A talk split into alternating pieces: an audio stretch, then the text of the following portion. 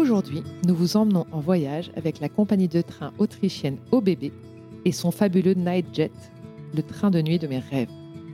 Imaginez vous quitter Paris ou Strasbourg à la nuit tombée et vous vous réveillez doucement en Autriche après un gros dodo sur les rails.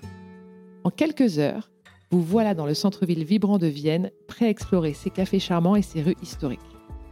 Pendant ce green trip en train, vous pouvez aussi faire escale à Salzbourg, la ville de Mozart, à Linz avec sa scène artistique avant-gardiste ou encore à Sankt Pölten, une petite ville géniale et hors des sentiers battus d'Autriche.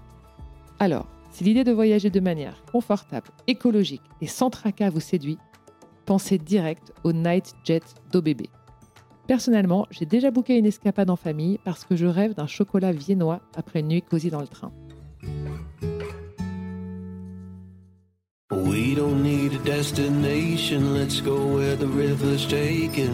Bonjour, c'est Marie et vous écoutez Beau Voyage. De l'ascension du Mérapic au Népal, au tour du monde en famille, du road trip au Chili au bivouac en Inde dans les Pyrénées, vous entendrez des hommes et des femmes qui partagent leurs aventures hors des sentiers battus. Des aventuriers ordinaires qui vous racontent leurs aventures extraordinaires.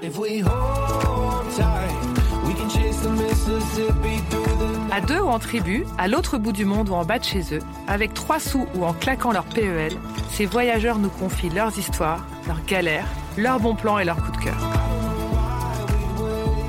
Sur Beau Voyage, nous allons vous prouver que l'aventure est partout et à la portée de tout le monde. Alors montez le son et venez rêver avec nous.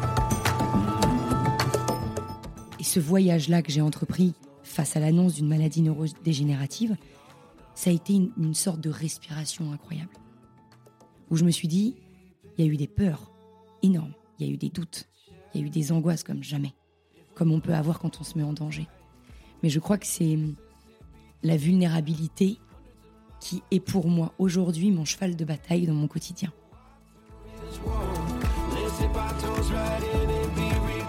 Marine est un soleil, le genre de fille qui donne la niaque. Pour Beau Voyage, elle a accepté de revenir sur le grand voyage de sa vie. À 20 ans, alors que tout lui sourit, on lui annonce qu'elle est atteinte d'une sclérose en plaques, une maladie auto-immune incurable. Son monde s'écroule. Passé le choc et après avoir enchaîné un marathon neurologique, Marine décide de partir loin, très loin, longtemps et toute seule. Elle a besoin de se redécouvrir, se reconnecter à son corps et faire face à sa nouvelle ennemie, Rosie. Contre l'avis de ses médecins, elle part pour un voyage initiatique de 9 mois dans trois pays. La Nouvelle-Zélande pour redécouvrir son corps, la Birmanie pour apaiser son esprit et la Mongolie pour renouer avec son âme. Aujourd'hui, elle nous raconte les leçons qu'elle a tirées de ses neuf mois sur la route.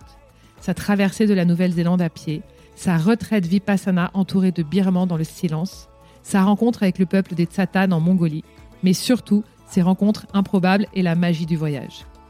On se souviendra longtemps de cette rencontre incroyable avec Marine, qui a décidé de mettre l'aventure au cœur de son quotidien et d'avancer, coûte que coûte, avec sa Rosie.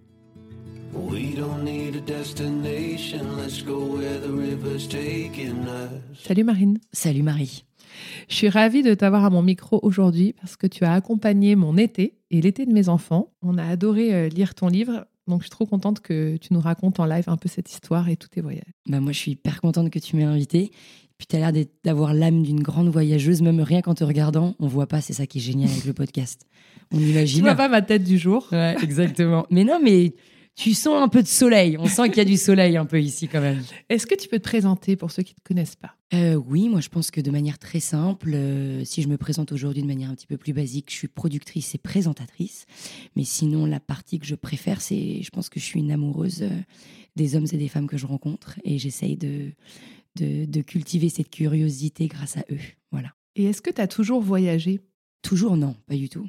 Je pense que le voyage, il est arrivé assez tard c'était un peu un rêve que j'avais quand j'étais plus jeune, où j'aimais bien dire à des apéros d'amis, euh, ouais, moi un jour je partirai, je voyagerai, mais c'était toujours un peu euh, utopique, c'était toujours un peu dans mon imaginaire, et j'étais beaucoup dans les mots, j'étais pas beaucoup dans les faits, et il a fallu un élément déclencheur qui m'a poussé à me dire maintenant arrête de parler et vas-y. Qu'est-ce qui s'est passé alors? Bah, C'était il y a longtemps maintenant, parfois ça me fait bizarre d'en reparler. J'ai l'impression qu'il s'est passé beaucoup de choses depuis, mais bon, ça arrive à n'importe qui. Euh, ça peut être une séparation, ça peut être un divorce, une reconversion professionnelle, euh, une maladie qui arrive dans, notre vie ou un accompagnement de quelqu'un qui va pas bien. Pour ma part, moi, c'est une maladie qui est arrivée dans ma vie à 21 ans, où j'ai perdu la vue des deux yeux à deux reprises. Et c'est ce qui m'a poussé de me dire, mais Marine, en fait, euh, arrête de regarder toujours ce qu'il y a autour. Et on est dans un monde, tu dois le voir, dans, quand tu es dans l'univers du podcast, quand tu es dans l'univers de n'importe quel type de monde, tu es toujours en train de te comparer. En a fait combien? On est qu'à 10, ils sont à 20. Oh là là, euh, cet acteur, il a fait 200 films, moi j'en suis qu'à 2. Et on est toujours en train de comparer ce que l'autre est en train de faire. Et quand on est malade, quand on est fragile et vulnérable, le meilleur ami à la vulnérabilité, c'est la comparaison. Et moi, quand je suis aveugle, à 21 ans, avec cette étiquette sur le front qui me dit sclérose en plaques, et donc ma destinée, c'est un fauteuil roulant, je me dis, OK, déjà, un, je veux que personne ne soit au courant. Je veux le Ah cacher ouais. à tout le monde et je ne veux pas que ça se sache. J'étais dans une espèce de contrôle total de, du regard d'autrui. Et il a fallu une deuxième perte de vue pour que la comparaison, elle commence à, à s'effilocher et se dire, OK, maintenant, il va falloir penser différemment. Et pourquoi tu décides de partir? Je décide de partir parce que euh, parfois, tu sais, il y a des trucs que tu as dû ressentir, toi, dans tes différents voyages, où euh, on a souvent besoin de rationaliser nos, nos sensations. C'est, ça rassure euh, l'homme occidental. Mais en fait, de temps en temps, en fait, il y a beaucoup de choix qui sont irrationnels, qui sont de l'ordre de l'intuition, de l'instinct animal qu'on a complètement oublié aujourd'hui. Ce, ce petit truc qui bouillonne là, et on se dit, ok, j'ai envie de bifurquer, j'ai envie de prendre un autre sentier, j'ai envie d'aller à droite ou j'ai envie d'aller à gauche et j'ai pas envie d'aller tout droit. Je veux prendre cette départementale. Et là, ce qui se passe, c'est que je me retrouve avec cette sclérose en plaques, juste pour expliquer un peu rapidement ce que c'est. C'est une maladie neurodégénérative. C'est la première cause de handicap après les accidentés de la route. Donc, c'est une maladie qui peut arriver du jour au lendemain dans la vie. Je vous rassure, vous inquiétez pas, vous n'allez pas forcément être atteint de sclérose en plaques demain. Mais c'est une maladie qui attaque mon système nerveux. C'est mes propres anticorps qui vont aller attaquer mes nerfs. Ça veut dire quoi? Ça veut dire que ce petit anticorps qui est censé me défendre, il va venir attaquer le système nerveux. Donc du jour au lendemain, je peux perdre l'usage d'un bras, d'une jambe, je peux perdre le toucher, les sensations, ou je peux perdre la vue. Et donc ça, quand on a ça qui arrive en pleine face, on se dit, OK, il y a la comparaison qui arrive, et il y a la paranoïa qui arrive, parce que la moindre sensation qui arrive, on peut se dire, OK, c'est bon, c'est tout de suite, c'est maintenant. C'est parti, je vais plus avoir de jambes, merde. Et là, ce qui se passe, il y a évidemment le marathon neurologique, la quête de trouver le bon neurologue qui va m'accompagner, la quête d'aller écouter peut-être euh, sur Internet tout ce qui s'y passe. Et rapidement, je me dis, mais en fait, euh, j'ai besoin de savoir moi qui je suis. Et j'ai besoin de savoir ce que je ressens. Et j'ai besoin de savoir dissocier une sensation d'une potentielle paralysie. Et là, je me dis, il y a deux choses dont j'ai besoin. C'est de ressentir mon corps, de ressentir toute cette enveloppe corporelle et de, de savoir ce que c'est qu'une courbature et un fourmillement et de pas l'assimiler à une potentielle paralysie et de canaliser mes pensées. Parce que quoi qu'il arrive, quand on se fait larguer, quand on change de métier, quand on est euh, dans un flou artistique, quel qu'il soit, quand on a une maladie qui arrive dans nos vies, tout simplement, notre cerveau ne s'arrête pas. Il est, il est encore plus actif que jamais. Et là, je me dis, OK, comment je vais faire pour canaliser toutes ces pensées? Et là, de manière complètement irrationnelle, j'ai mes perfusions, j'ai mon bolus de corticoïdes, c'est le fameux médicament qu'on prend quand on est atteint d'une sclérose en plaques, quand on a une poussée. Et là, je me mets à écrire sur mon ordinateur trois choses. Je me dis, faut que j'aille ressentir mon corps, loin de tout ce que je connais, donc loin de l'Europe. J'ai pas envie de partir aux États-Unis, c'est trop grand. Je me vois pas forcément euh, marcher euh, en Asie. Et là, je me dis, j'ai envie de traverser un pays dans son intégralité. Je me dis, j'ai envie de canaliser ces pensées. J'ai envie de découvrir un mot que je ne connais pas, qui est le silence. Et je me dis qu'il y a la symbiose des deux, entre un corps qui s'exprime et l'immensité d'une nature qui est omniprésente. J'ai envie de, ré- de réunir ces deux entités, le corps et l'esprit, qui pour moi était en Mongolie.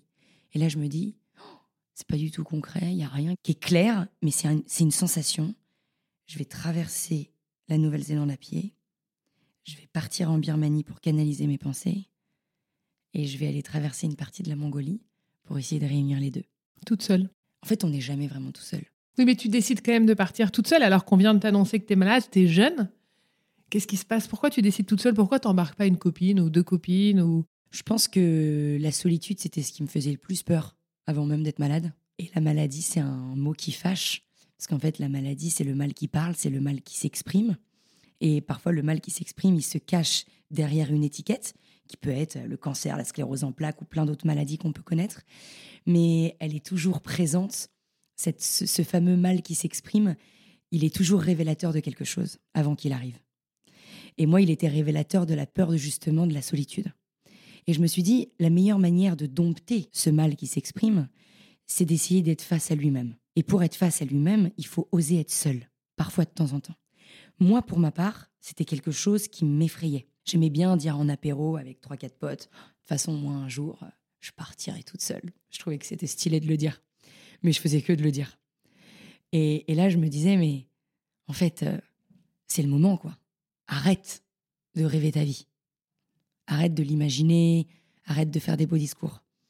Et ce qui est intéressant, c'est que quand une maladie arrive dans notre vie, même si on a peur de la solitude, on n'est plus tout seul. Et c'est ça que je trouve très perturbant, c'est que tu as quelqu'un qui arrive dans ta vie, tu lui as rien demandé. T'as pas envie qu'il soit là, t'as pas envie de lui donner les clés, t'as qu'une seule envie, c'est qu'il dégage. T'as l'injustice, t'as la haine, t'as la colère, t'as as beaucoup, beaucoup, beaucoup d'émotions qui s'entremêlent. Et pour pouvoir les évacuer, tu peux avoir toutes les thérapies du monde. Tu peux avoir tous les psychologues, les psychiatres, tout ce que tu veux. Mais à un moment donné, il faut, en tout cas pour moi, c'est vraiment tout ce que je raconte, c'est vis-à-vis de moi. Il n'y a aucune fiche produit, il n'y a aucune volonté de transmettre une, vision ou une volonté d'aller dans cet environnement-là. C'est vraiment vis-à-vis de moi-même. Et juste vis-à-vis de ce corps qui était en train de me lâcher, mon esprit qui partait en vrille, mon corps que je ne comprenais pas, et moi-même, je ne savais pas qui j'étais. Je me suis dit que la solitude, ça allait être déjà un premier obstacle. Ça allait être déjà de me dire, euh, ok, tu pars tout seul, mais là, tu, peux, tu, peux, tu dois te faire confiance uniquement vis-à-vis de toi-même. Et c'est ça, en fait, que ça a été le, le, premier vrai voyage, en tout cas pour moi. Il a commencé bien avant que je décolle. Alors, comment tu fais? Donc, c'est posé sur le papier, tu as écrit tes petites idées. Il faut des sous, il faut organiser le voyage, il faut peut-être demander euh, au médecin si tu peux partir. Comment t'organises tout ce grand départ? Il y a cette idée très irrationnelle le corps en Nouvelle-Zélande, l'esprit en Birmanie et l'âme en Mongolie. Et là, je me dis, OK, il faut que je parte. Donc, un, il faut que je pose ma démission. Deux, j'ai pas d'argent. Et trois, quoi qu'il arrive, le premier obstacle, c'est les autres. Donc, c'est ce que je me dis. Je me dis, j'ai une maladie neurodégénérative qui fait flipper tout, mon entourage. Tout le monde va me dissuader de partir. C'est logique, c'est normal. Parce que dès qu'on a envie de faire quelque chose de différent, on est confronté à mais comment tu vas faire financièrement? Mais qu'est-ce qui va se passer? Mais où est-ce que tu vas aller? Toutes les, toutes les peurs d'autrui. Tu peux pas leur en vouloir, c'est comme ça. Toi aussi, tu pourrais en avoir vis-à-vis des autres. Et donc là, je me dis, OK, le premier rempart, ça va être de garder mon cap et de me dire, quoi qu'il arrive, je vais décoller. Je vais décoller et après, on verra. Et donc là, s'ensuit une espèce de petite épopée française euh, qui dure à peu près trois semaines, parce que je suis partie très vite après ma décision, où je me suis dit, il faut que j'ai une cagnotte. J'ai pas d'argent, mes parents n'en avaient pas, et donc je me dis, je vais essayer de de fédérer autour de moi, mais j'étais encore dans le déni. C'est-à-dire que j'étais encore dans un déni. Je ne voulais pas que toi, que Mireille, que Jacotte, que Abdel, que Francis, ils soient au courant que j'avais une maladie neurodégénérative. Donc j'envoie ma petite cagnotte qu'à mes cousins, qu'à des gens que je connais. Cette cagnotte fuit sur les réseaux sociaux et je me retrouve en 24 heures avec 342 participants et en euh, à peine euh, trois jours, j'ai ma cagnotte qui est remplie. Et là, je me dis, la première réaction, qui est quand même une réaction, une réaction très étrange, c'est que je me dis, punaise, je ne peux pas faire machine arrière. Je ne peux pas rembourser les gens, parce que je m'étais dit, au pire, si je pars pas, je peux les rembourser. Ce qui montre quand même une mentalité d'une personne qui n'était pas une aventurière. Et là, je prends mon billet d'avion et je décolle. Tes parents, ils disent quoi? À ce moment-là, mes parents, et c'est ça qui est beau, je suis pas encore maman. Donc je sais pas ce que c'est. Toi, tu l'es, je crois, de trois enfants. Tu sais ce que c'est que de donner la vie. Moi, je le sais pas encore. Et je pense qu'il y a quelque chose de magnifique dans un amour qui est juste inconditionnel, qu'une mère ou qu'un père peut donner. Il y a à la fois la peur qui est viscérale que son enfant euh, soit fragilisé ou lui arrive quelque chose, mais il y a aussi un moment où il y a un lâcher-prise et une sorte d'abandon complet qu'un parent peut faire à son enfant. C'est pas du tout la mentalité de mes parents. Ma mère était tétanisée, mon père, je, te raconte pas les, le stress, mais qui était transformé en, en un stress euh, tel qu'il y mettait de l'humour dans tout. Mais il était tétanisé de tout. Et en fait, c'est ça qui est beau, c'est qu'à un moment donné, je me suis rendu compte que mon combat n'était plus que le mien. C'était aussi leur combat à eux. Et eux-mêmes, ils se sont confrontés à des murs, à, des propres obstacles qui représentaient leurs propres failles dans leur propre vie. Et le voyage que moi j'ai entrepris, c'est un voyage où je suis pas partie toute seule. J'étais seule physiquement, mais il y avait derrière moi des parents où je sentais que eux-mêmes, ils étaient en train de casser des barrières. Ils étaient eux-mêmes en train de sortir de leur, zone de confort. Et en fait, c'est ça qui a été beau, c'est qu'il y avait mes parents, il y avait ma petite sœur, il y avait mon mec de l'époque. Toute cette famille, c'était pas quelque chose d'utopique où ah ouais, ils m'ont soutenu, pas du tout.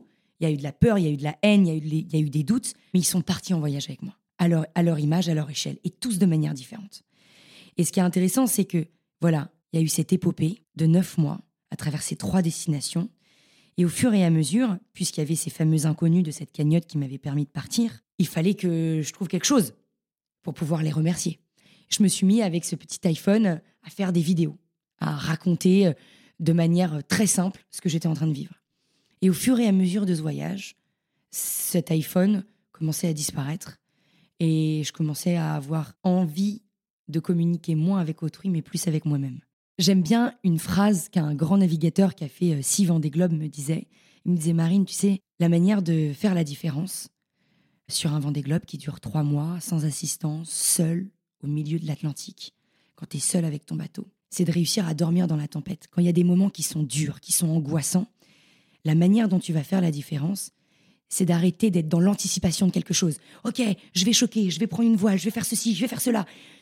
Es dans, tu suffoques c'est comment respirer dans la tempête. Comment lâcher, mettre le pilote automatique et aller dormir. Et là, on peut faire cette comparaison dans nos vies. Et ce voyage-là que j'ai entrepris face à l'annonce d'une maladie neurodégénérative, ça a été une, sorte de respiration incroyable. Où je me suis dit, il y a eu des peurs énormes, il y a eu des doutes, il y a eu des angoisses comme jamais, comme on peut avoir quand on se met en danger. Mais je crois que c'est la vulnérabilité qui est pour moi aujourd'hui mon cheval de bataille dans mon quotidien d'essayer de démocratiser cette vulnérabilité et de donner envie aux gens d'en parler, de l'accepter, de la dompter, d'en rire, de mettre de l'humour là-dedans et d'arrêter d'avoir des beaux discours de développement personnel et de se dire mais qu'est-ce que c'est agréable d'être imparfait?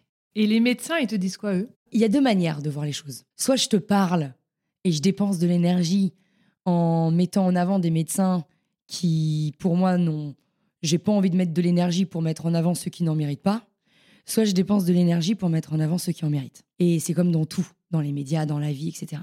Et aujourd'hui, moi, mon seul objectif, c'est de mettre en lumière les médecins qui osent penser différemment, qui osent accompagner des patients et pas des images. Aujourd'hui, il y a deux cas de figure. Tu as des médecins qui vont rationaliser les choses, ce qui est évidemment important, et il y a des médecins qui vont essayer d'aller plus loin, de dire, OK, en face de moi, j'ai Marie, qui a trois enfants, qui a un mari ou pas, j'en sais rien, euh, qui fait des podcasts, qui donne envie aux autres de se confier sur leur aventure, leur épopée euh, personnelle. Mais derrière elle, il y a quoi? Et c'est ça la vraie question qu'il faut se poser.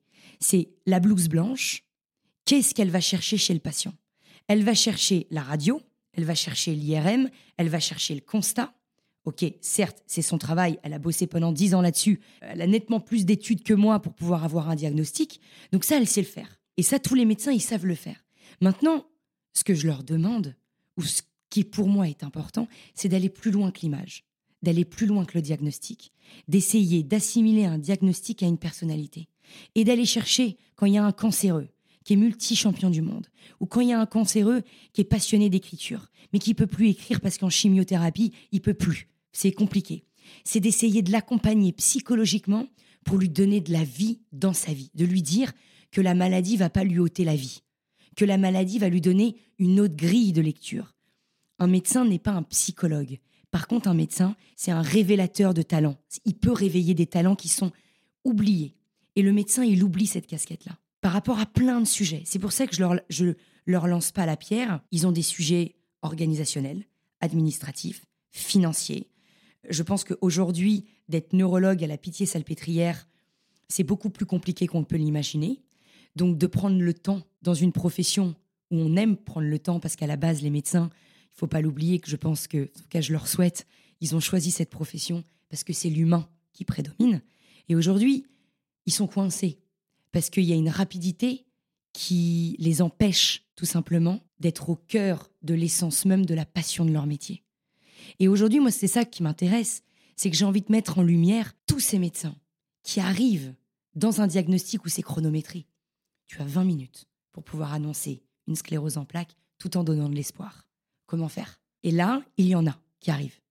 Il y en a qui sont présents et qui ont dans leur esprit cette petite graine qu'ils vont planter dans les yeux des patients. Et tout ce qui est singulier devient universel. Donc c'est pour ça que te parler de moi, mon aventure singulière, ça fera peut-être écho dans l'oreille de certains patients et dans l'oreille de certains médecins. Il y a eu deux types de personnes. Un médecin qui te donne des prospectus et qui te dit Bon, bah, c'est génial, vous êtes atteint de sclérose en plaques, j'ai mon service à finir. Et un médecin qui te regarde, qui te dit Vous êtes atteint de sclérose en plaques, j'ai pas le traitement miracle, j'ai pas la solution pour vous tout de suite, mais par contre, qu'est-ce que vous aimez dans la vie? Qu'est-ce que vous avez envie de faire? Qu'est-ce que votre petite voix est en train de vous dire là à l'intérieur de vous? Et là, la blouse blanche, le dieu du stade, comme j'aime les appeler, a un pouvoir qui ne mesure pas. Les mots d'un médecin, aujourd'hui, s'il y a des médecins qui nous écoutent, vous ne mesurez pas l'impact que vous avez dans nos vies. Et c'est ça qui est important. C'est pas d'aller cibler euh, ceux qui font mal. Bon, bah, dépensons pas de l'énergie là-dedans. Mettons en lumière ceux qui essayent de faire bien, et il y en a beaucoup. Et eux, ils te disent alors, ce fameux dieu du stade, il te dit, euh, allez, pars pendant neuf mois, ou il a peur et il dit, euh, je préférais que tu restes un peu dans, dans le coin, parce que c'est un peu fou le voyage que tu entreprends quand même. Au début, je pense qu'il comprend pas. Après, il y a des doutes. Après, il y a de l'écoute. Et après, il y a une sorte de confiance. Et je pense que le lien qu'il faut tisser avec son médecin, c'est la confiance qu'on a complètement oublié parce que euh, on est dans des fiches produits de quelque chose. Des fiches, mais, mais pas que scientifiques, hein. des fiches produits de développement personnel, de bonheur, de tout ce qu'on peut imaginer, des, des fiches de poste, des fiches, des fiches, des fiches, des boîtes, etc. Enfin bref. Et en fait, ce qui est intéressant, c'est qu'à un moment donné, il est sorti du cadre. Il m'a regardé, il m'a dit Ok, vas-y. Il m'a donné confiance, tout en me mettant un dispositif scientifique médical à mes côtés. Donc c'était quoi ton dispositif J'avais une petite boîte euh, où je devais partir avec une seringue, euh, un traitement cette petite boîte au début, c'était quelque chose, mais c'était mes, ma petite Madeleine de Proust, quoi. J'étais toute seule dans, dans, mon, dans ma tente et je dormais avec elle, j'allais aux toilettes avec elle, je campais avec elle, j'escaladais avec elle, je faisais tout avec elle, elle était dans ma culotte partout, partout tout le temps. Et à un moment donné, au fur et à mesure de mon voyage, cette petite boîte, je l'ai laissée dans ma tente. Je partais camper sans. Je partais marcher sans, pardon. Je le laissais dans mon auberge de jeunesse. Et à un moment donné, elle disparaissait au fur et à mesure. Parce que je recommençais à faire confiance à mon corps, jusqu'à complètement disparaître au fur et à mesure de mon voyage. Et ça ne veut pas dire que je ne conscientise pas l'importance du traitement, qui est évidemment fondamental. Mais par contre, ça montre plus que je commençais tout simplement à reprendre des rênes. Les rênes de ma vie, les rênes de ma cohabitation avec cette, fameuse sclérose qui devenait rose au fur et à mesure de kilomètres. Je trouvais ça plus joli de voyager avec Rosie.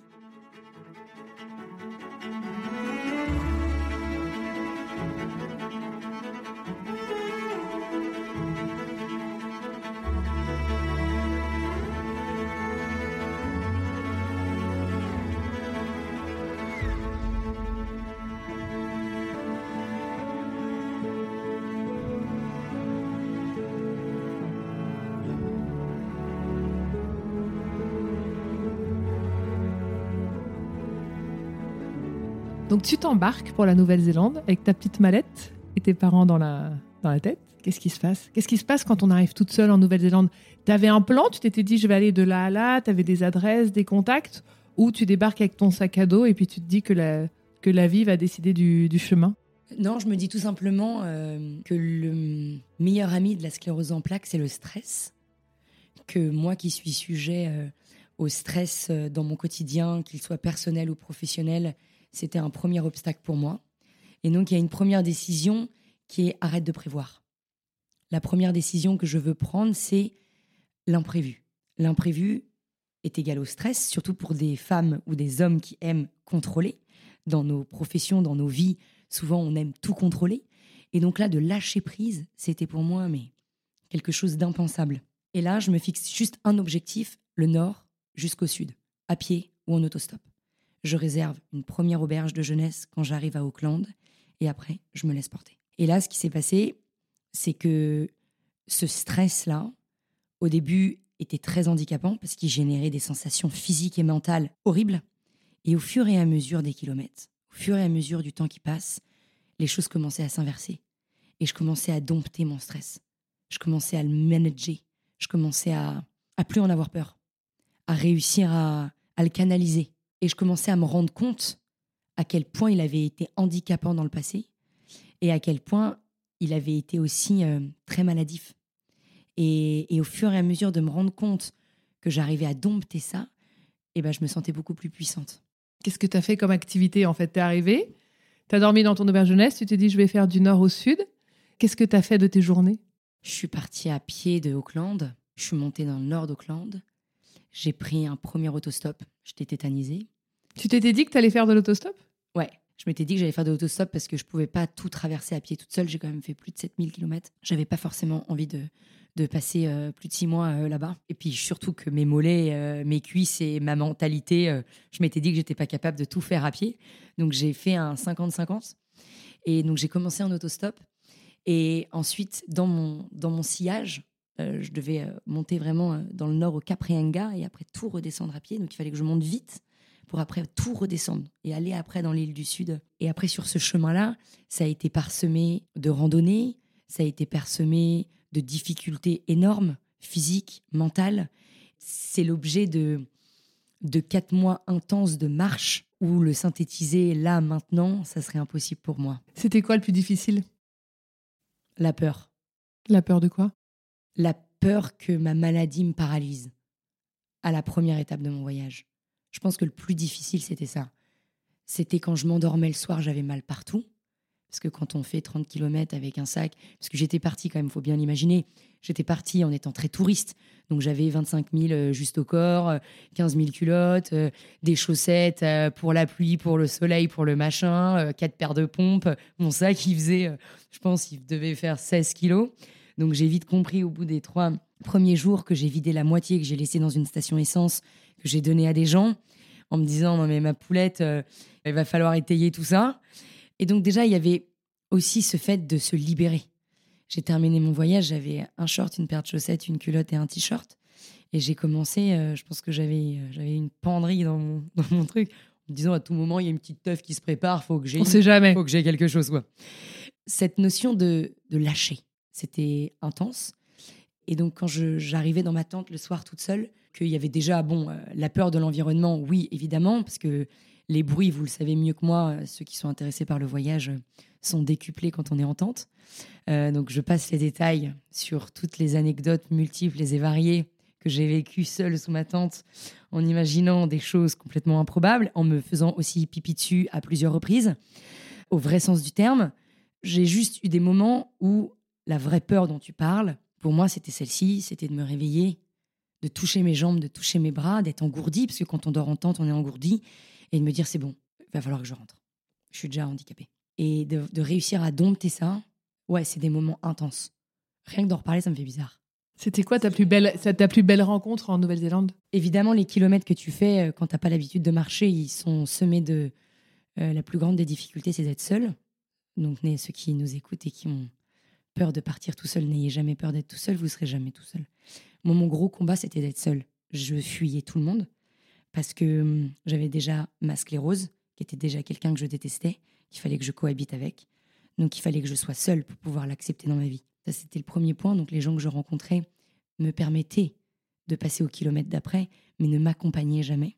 C'était dur, parce que parfois, euh, quand on te propose de faire quelques kilomètres avec un van, un frigo, une, une Corona ou une canette de coca, bah, tu es bien contente de ne pas porter ton sac à dos et de leur demander de te laisser descendre sur un autoroute où tu sais pas quand est-ce que tu vas être récupéré et que le temps est pourri, qu'il pleut et que tu sais pas si tu vas trouver un endroit à l'abri pour camper. C'est dur psychologiquement, mais c'était un objectif.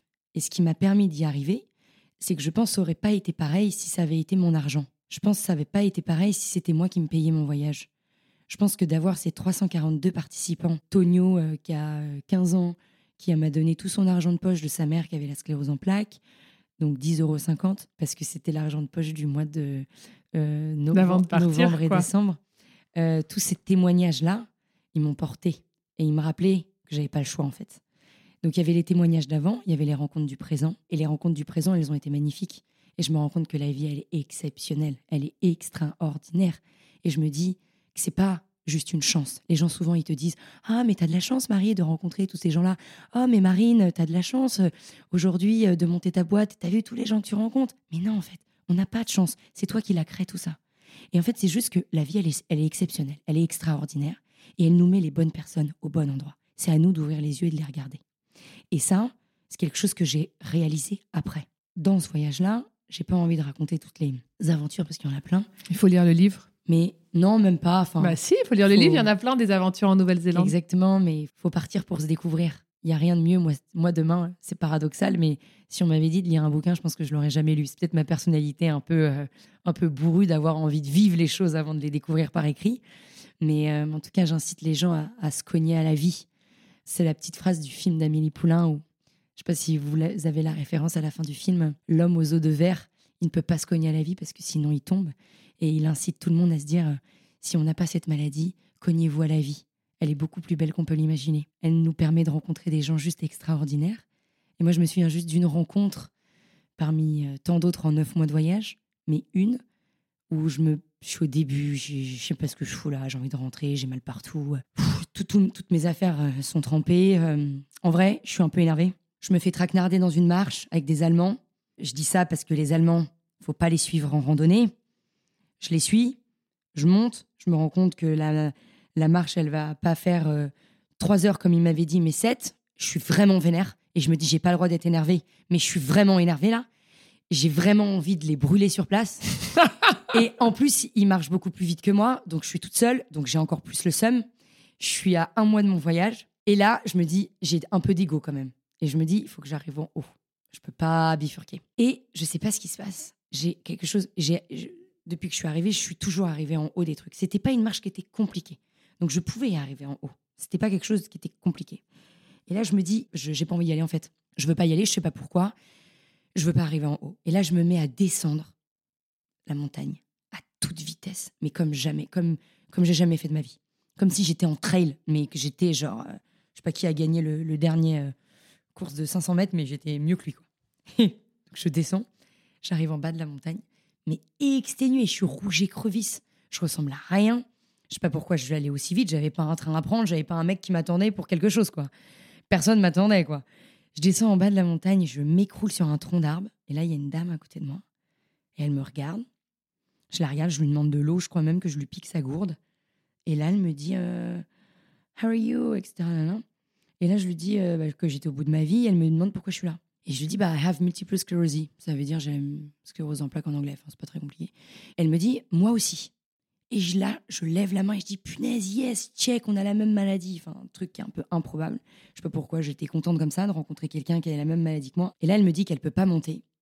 Elle peut pas faire l'ascension que son mec est parti se promener, qu'elle peut pas faire l'ascension parce que sa jambe gauche ne tient pas. Et là, je me dis, what? Je suis toute seule au milieu de rien, à côté du monde cook. Je dis, ok, on va remonter. Et là, on part toutes les deux et on remonte.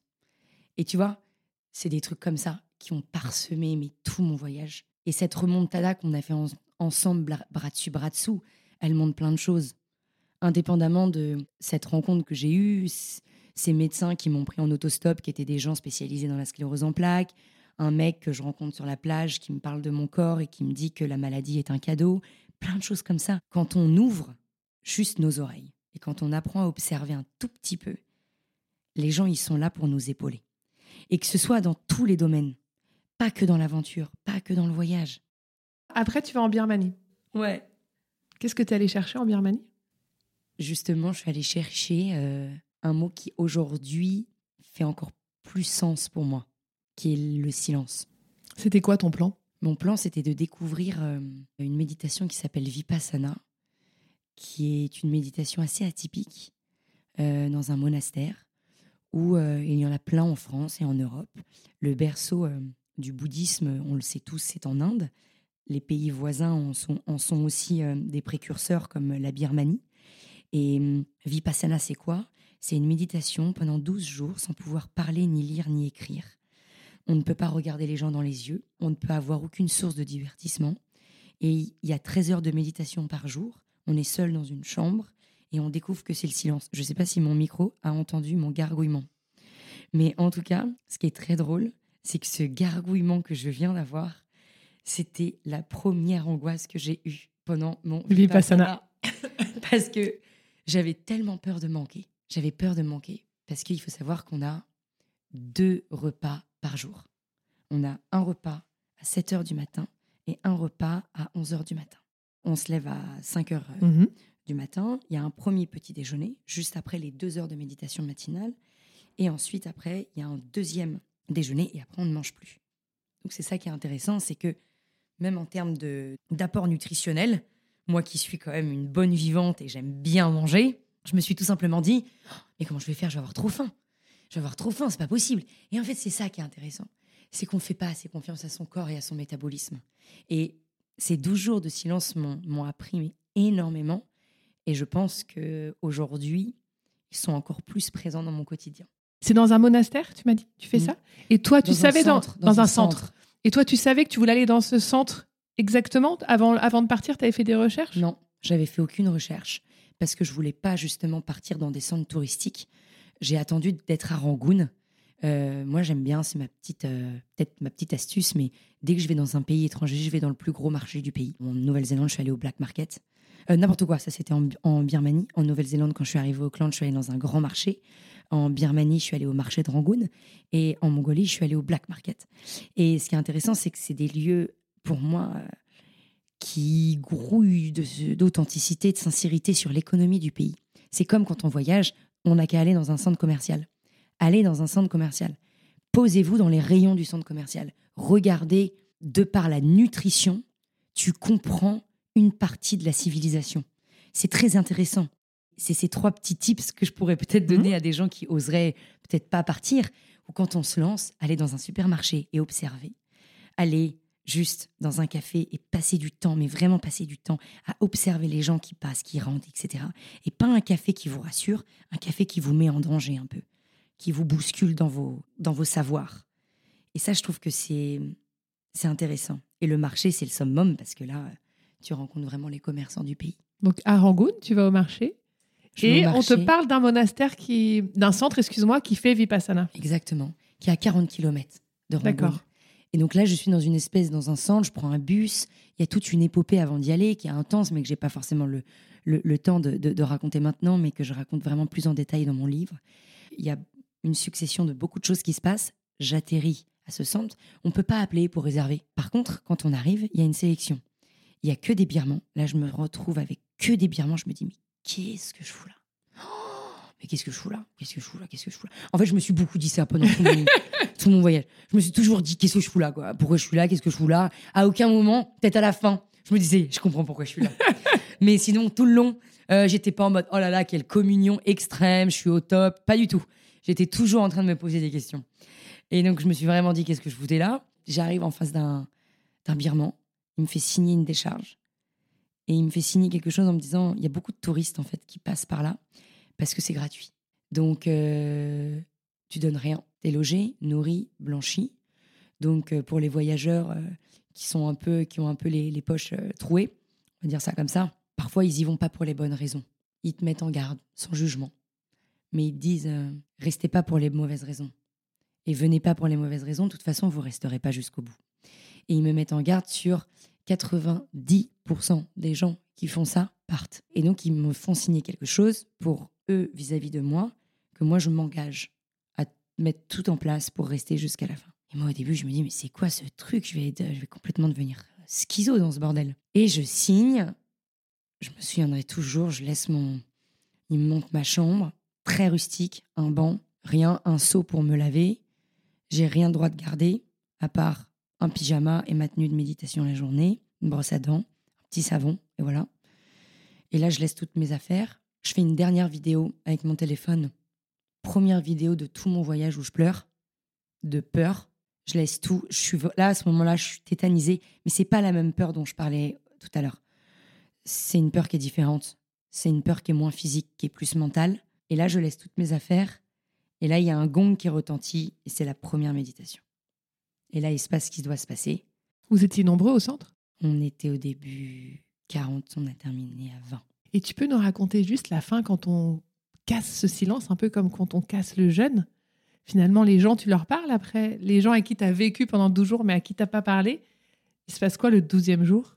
C'est trop drôle parce que c'est comme si je me souvenais exact, alors que punaise, ça date. C'est comme si je me souvenais exactement de la dernière méditation, des femmes qui se lèvent, des birmanes qui se lèvent. Il y avait deux Américaines qui étaient restées. Et là, on se regardait et on se parlait pas. La communication, elle, met un peu de temps à revenir. Et en fait, c'est une communication qui a, qui a déjà été établie. C'est comme si, si là, toutes les deux, on reste dans cette pièce, une journée, sans se parler, en se regardant, tu vas me comprendre. Tu vas savoir un peu qui je suis. Et donc, c'est super intéressant. Parce que tu te rends compte que euh, on est dans un monde où on n'observe plus l'autre. On n'observe plus parce que soit tu es dans le jugement physique tout de suite, parce qu'on est dans la rapidité, parce qu'on n'a pas le temps, soit tu es dans l'appréhension et un peu dans une sorte de jugement, et on a complètement oublié l'observation. Et en fait, moi, j'avais l'impression de les connaître vraiment. Je savais pas ce qu'elle faisait dans la vie, j'avais j'imaginais, je me disais, je suis sûre qu'elle fait ça, non. Et en fait, c'était vrai. Il y a plein, plein, plein, plein, plein, de choses que elles m'ont dit sur moi, que moi, je leur ai dit sur elles, mais des heures et des heures après que le gong ait retenti de fin. Et c'était intéressant. J'ai gardé aucun contact avec elles. Euh, c'était beaucoup des birmanes. Et il y avait beaucoup d'occidentaux, beaucoup sont partis, c'était dur. Parce que c'est des gens qui sont à côté de toi dans les chambres. Quand ils partent, bah c'est comme si quelqu'un était mort. C'est mm. assez compliqué parce qu'ils les font partir sans que tu te rendes compte à des moments où tu sais pas. Et donc un matin, quand tu te réveilles, bah tu avais un rituel avec un rythme. Là, ce rituel, il est cassé parce qu'il n'y a plus la personne devant, il n'y a plus la personne derrière. Tu es toute seule et tu es connecté aux odeurs. C'est-à-dire que tu es connecté aux gens, tu es connecté à plein de choses qu'aujourd'hui, dans notre rapidité, on n'est plus du tout connecté. Mais il y, a quelques petites choses qui sont indélébiles, qui sont restées quand même pour moi.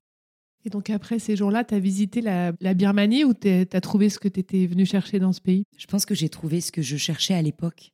Euh, il faut savoir que je suis partie, j'avais 21 ans, aujourd'hui j'en ai 30. À 21 ans, on cherche pas les mêmes choses qu'à 30 ans, ni qu'à 40, ni qu'à 50, ni que quand on est maman.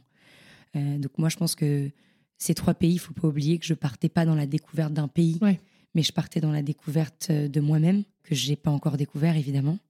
À cette époque-là, quand j'étais en, Birmanie, je cherchais du silence, je cherchais de l'authenticité, je cherchais des moines. Donc j'ai fait euh, mon vipassana, après j'étais dans des monastères, où j'ai vécu avec des moines pendant presque un mois, où j'ai vécu à leur rythme. Après j'ai été dans, euh, ce monastère-là, c'est un monastère où il y avait beaucoup, beaucoup d'activités. Donc il y avait un hôpital, euh, j'ai ressenti beaucoup, beaucoup de paix et aussi beaucoup de colère sur plein de points. Et, et, après, quand mon temps a été fait en Birmanie, j'ai décollé pour la Mongolie. On peut y aller dans ces monastères? Tout le monde peut y aller? Quand, es, quand tu te balades et quand tu voyages Tu peux frapper à la porte d'un monastère en Birmanie et dire j'aimerais vous aider pendant une semaine, deux semaines, trois semaines? Tu peux tout faire dans la vie. Ouais. Je pense que tu as envie aujourd'hui euh, d'aller chez euh, la plus grosse euh, incubateur de start-up française, Station F, de monter ton entreprise, de partir à l'autre bout du monde, d'aller euh, traverser un océan, euh, d'aller dans les abysses, d'être un aventurier des temps modernes ou de tout simplement accompagner quelqu'un. Tu peux tout faire. C'est juste une question d'envie. Donc tu t'envoles pour la Mongolie. Mm. Tu es allé chercher quoi en Mongolie? Pas le silence imposé, comme j'avais en Birmanie, mais le silence voulu le silence euh, qui donne vraiment de l'espérance. T'avais un plan? Non, j'avais vraiment aucun plan. Mais c'est bien pour quelqu'un qui a beaucoup de plans dans ma vie. C'est galère de pas avoir de plan. Enfin, pour moi, c'était un, vrai challenge. Et mes potes, je les fatigue parce que j'ai tout le temps beaucoup d'idées et de plans qui sont épuisants pour mon entourage. Et donc voilà. Et donc là, le fait de ne pas avoir de plan, j'avais juste une idée. Je voulais atteindre une tribu. D'accord. Voilà. Je savais pas comment, je savais pas avec qui. Quelle tribu? Les Tsatan. tu voulais aller au nord Je voulais aller euh, au nord à la frontière russe. Je voulais aller dans la taïga, au nord du nord du nord de la taïga. Sauf que c'était pas la saison, c'était pas possible, pas possible, pas possible, pas possible, pas possible. Tout sur son temps quand on a des envies un peu différentes.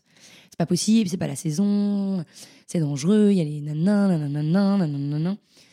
Comme euh, dès que tu as une idée un peu bizarre et que tu as un concept un peu différent, et bah à chaque fois, qui a une idée un peu différente, qui a une idée un peu qui sort des rails, et ben c'est là qu'il faut aller. Mais qui te dit c'est pas possible? Tu dis, tu arrives à Tout le monde. tu vas au black market, Tout le monde. et là quoi, tu parles un peu avec tout le monde en disant moi j'aimerais aller euh, voir les satanes au nord, etc. Et tout le monde te dit non, tout le on monde me t'emmènera dit- pas. Tout le monde me dit on t'emmènera pas. Les occidentaux que je croise me disent que c'est trop dangereux d'y aller à cette période-là. Le responsable de l'auberge dans lequel je suis me dit que c'est pas la bonne période. Tout le monde. Sauf qu'en fait, j'entends, j'écoute. Je suis pas une tête brûlée à me dire euh, je vais y aller à tout prix. Non, j'entends, j'écoute, mais j'oublie pas cette idée. Et elle reste un peu dans le coin de ma tête. Et donc je décide de découvrir la Mongolie en commençant d'une autre manière. Et donc là, je me retrouve parachutée dans un autre monde où j'atterris euh, chez un des plus vieils expatriés mongols. Et là, il me propose de faire une transhumance à cheval avec 10 chevaux parce qu'il a un groupe de touristes qui arrive dans trois semaines et on a trois semaines pour amener le troupeau. Donc là, moi, je, je me dis que ça va être une expérience un peu incroyable pour ne serait-ce que découvrir la Mongolie, où là, tu es toute seule, tu qu'avec des Mongols, tu parles pas un mot mongol, évidemment, mais tu rencontres euh, via cette personne-là qui est un grand taiseux en Mongolie, qui lui est un expatrié français qui vit en Mongolie depuis longtemps, donc il peut parler la même langue que moi, mais il parle pas, donc c'est chiant parce qu'il est très taiseux. Je me dis, mais putain, euh, je vais faire un truc de merde ou quoi là? Pourquoi il me raconte pas sa life?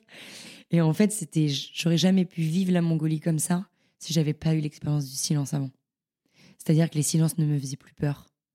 Il y avait plus une volonté de comprendre, il y avait juste une volonté de vivre.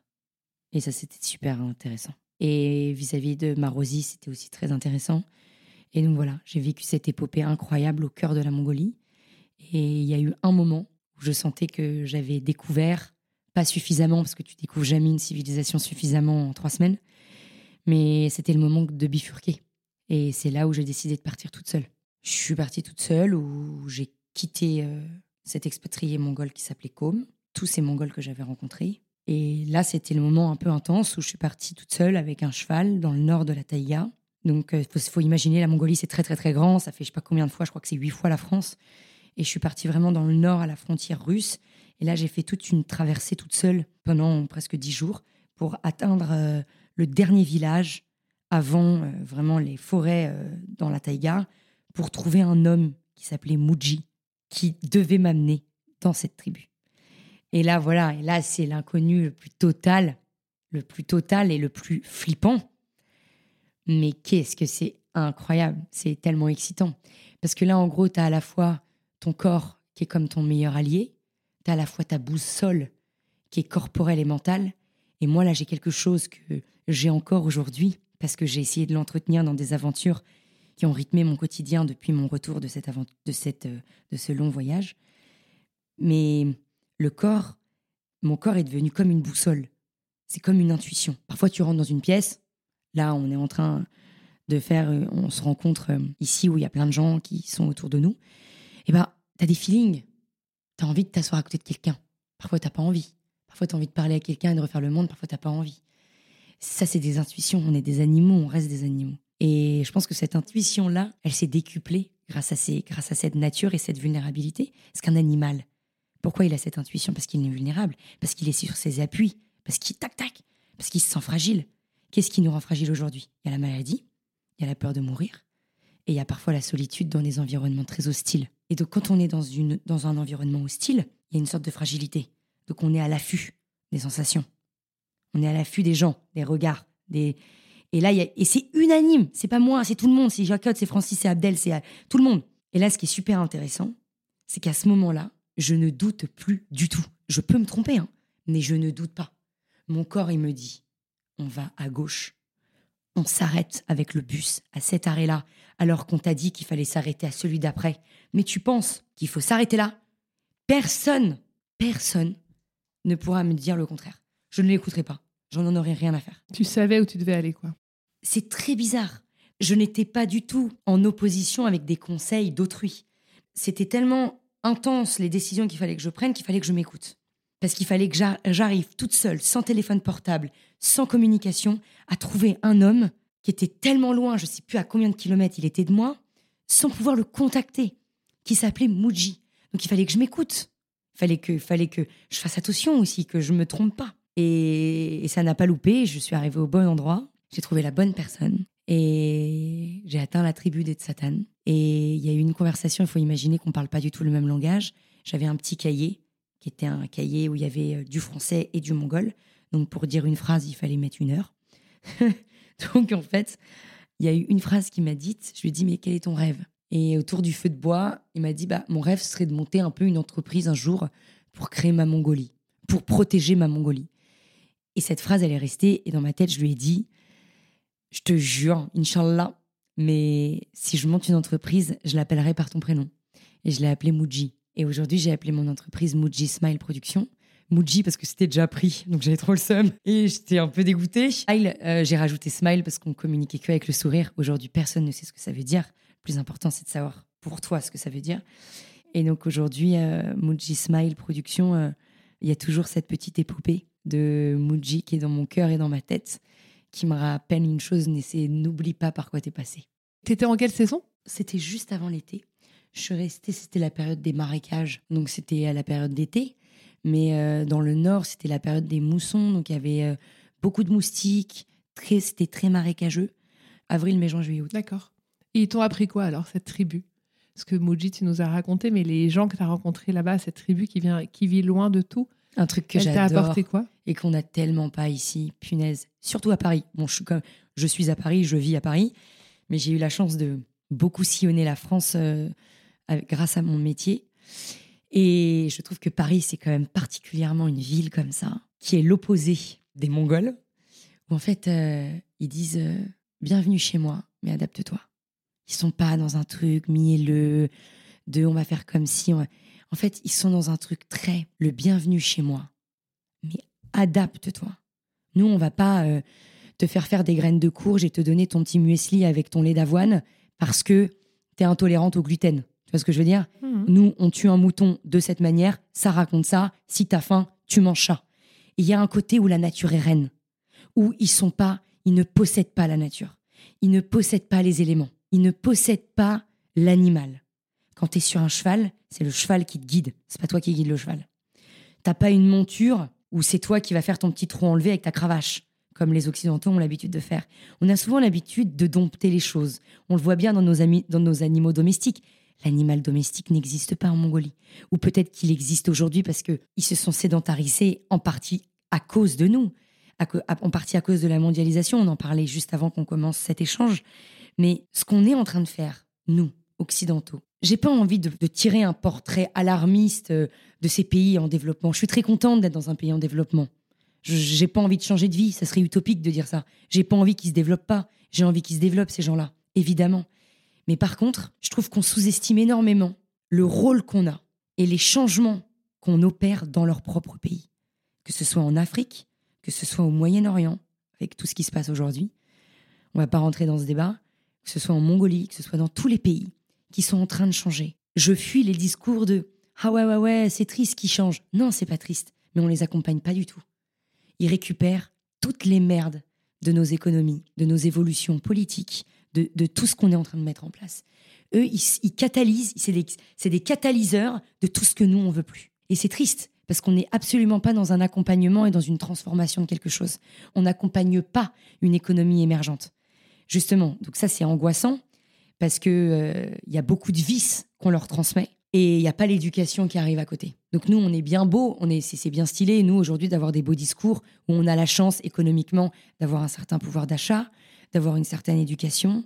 On, est, on fait partie quand même ensemble d'une catégorie socio-professionnelle où on se doit d'être éveillé sur ces thématiques et d'en avoir conscience. Si on aime le voyage, si on aime les rencontres, si on aime l'aventure, notre conscience, elle doit dépasser tout ça. Comment on rentre alors après, après ce voyage? Tu refais un Ulaanbaatar euh, Paris? Je rentre avec euh, une envie, un amour en moi que je pense j'ai rarement eu. Je rentre avec euh, un apaisement aussi, une certaine douceur que je découvre, que je pense que c'était pas forcément le, le mot qui me définissait? Absolument. Et je rentre aussi avec une envie de vivre, une envie de créer des choses, une envie d'avoir des projets, une envie de d'entreprendre. Je pense que je rentre vraiment avec cette croyance qu'on peut cohabiter avec des choses qu'on déteste.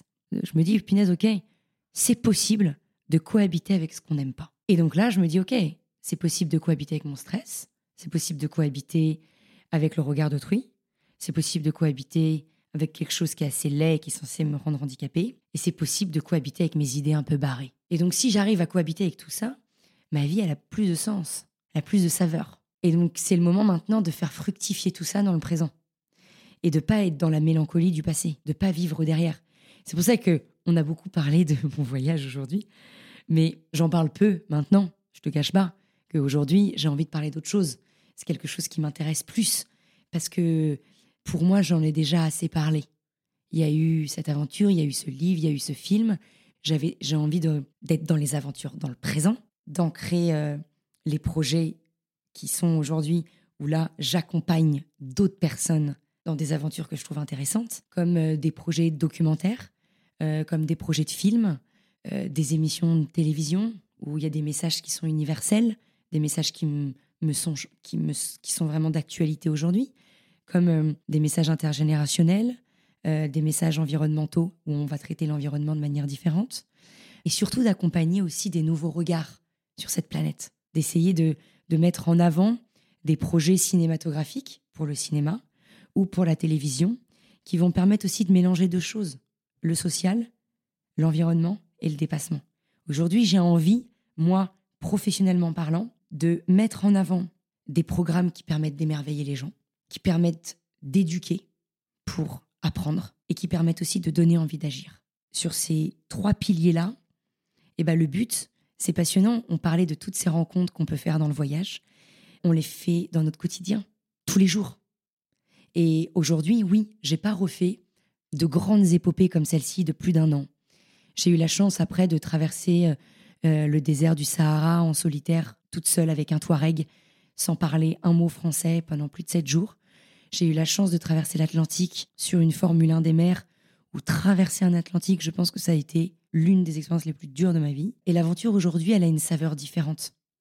Elle a une saveur dans le Vercors, elle a une saveur dans les Pyrénées, elle a une saveur euh, toute seule euh, dans un refuge pendant euh, presque deux semaines en solitaire pour écrire un prochain film. Elle a une saveur dans l'artistique, et l'aventure, en fait, elle sillonne mon quotidien à différentes échelles pour assouvir aussi la créativité parce que il y a rien de plus inspirant que la nature, en tout cas pour moi. Il y a rien de plus inspirant que d'être dans la nature pour euh, même en termes de couleurs, d'art et à la fois ça a été aussi une expérience, je parle de ça, mais ça a été une expérience aussi différente. Je suis allée à Burning Man en août dernier, rien à voir avec le voyage physique et mental, mais en fait, la vraie notion du voyage, la vraie chose, c'est le déséquilibre. C'est de se mettre en danger.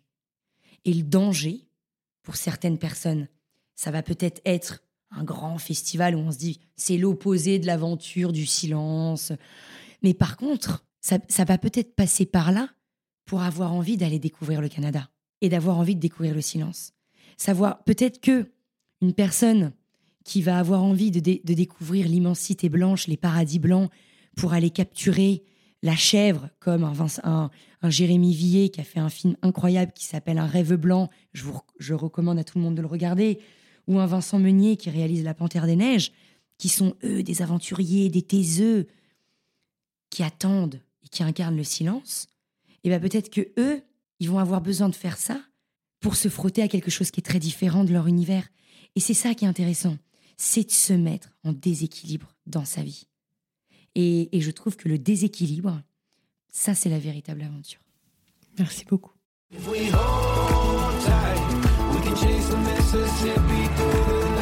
C'est la fin. Merci mille fois de nous avoir écoutés jusqu'au bout. J'espère que vous aussi, vous avez voyagé. Si cet épisode vous a plu, n'hésitez pas à nous laisser 5 étoiles sur Apple Podcast et un petit commentaire. On attend avec impatience vos retours et vos impressions. Et si vous aussi, vous avez envie de nous raconter un extraordinaire voyage ou une aventure au bout de votre rue, envoyez-nous un petit message sur Instagram. À très vite. Merci et à bientôt.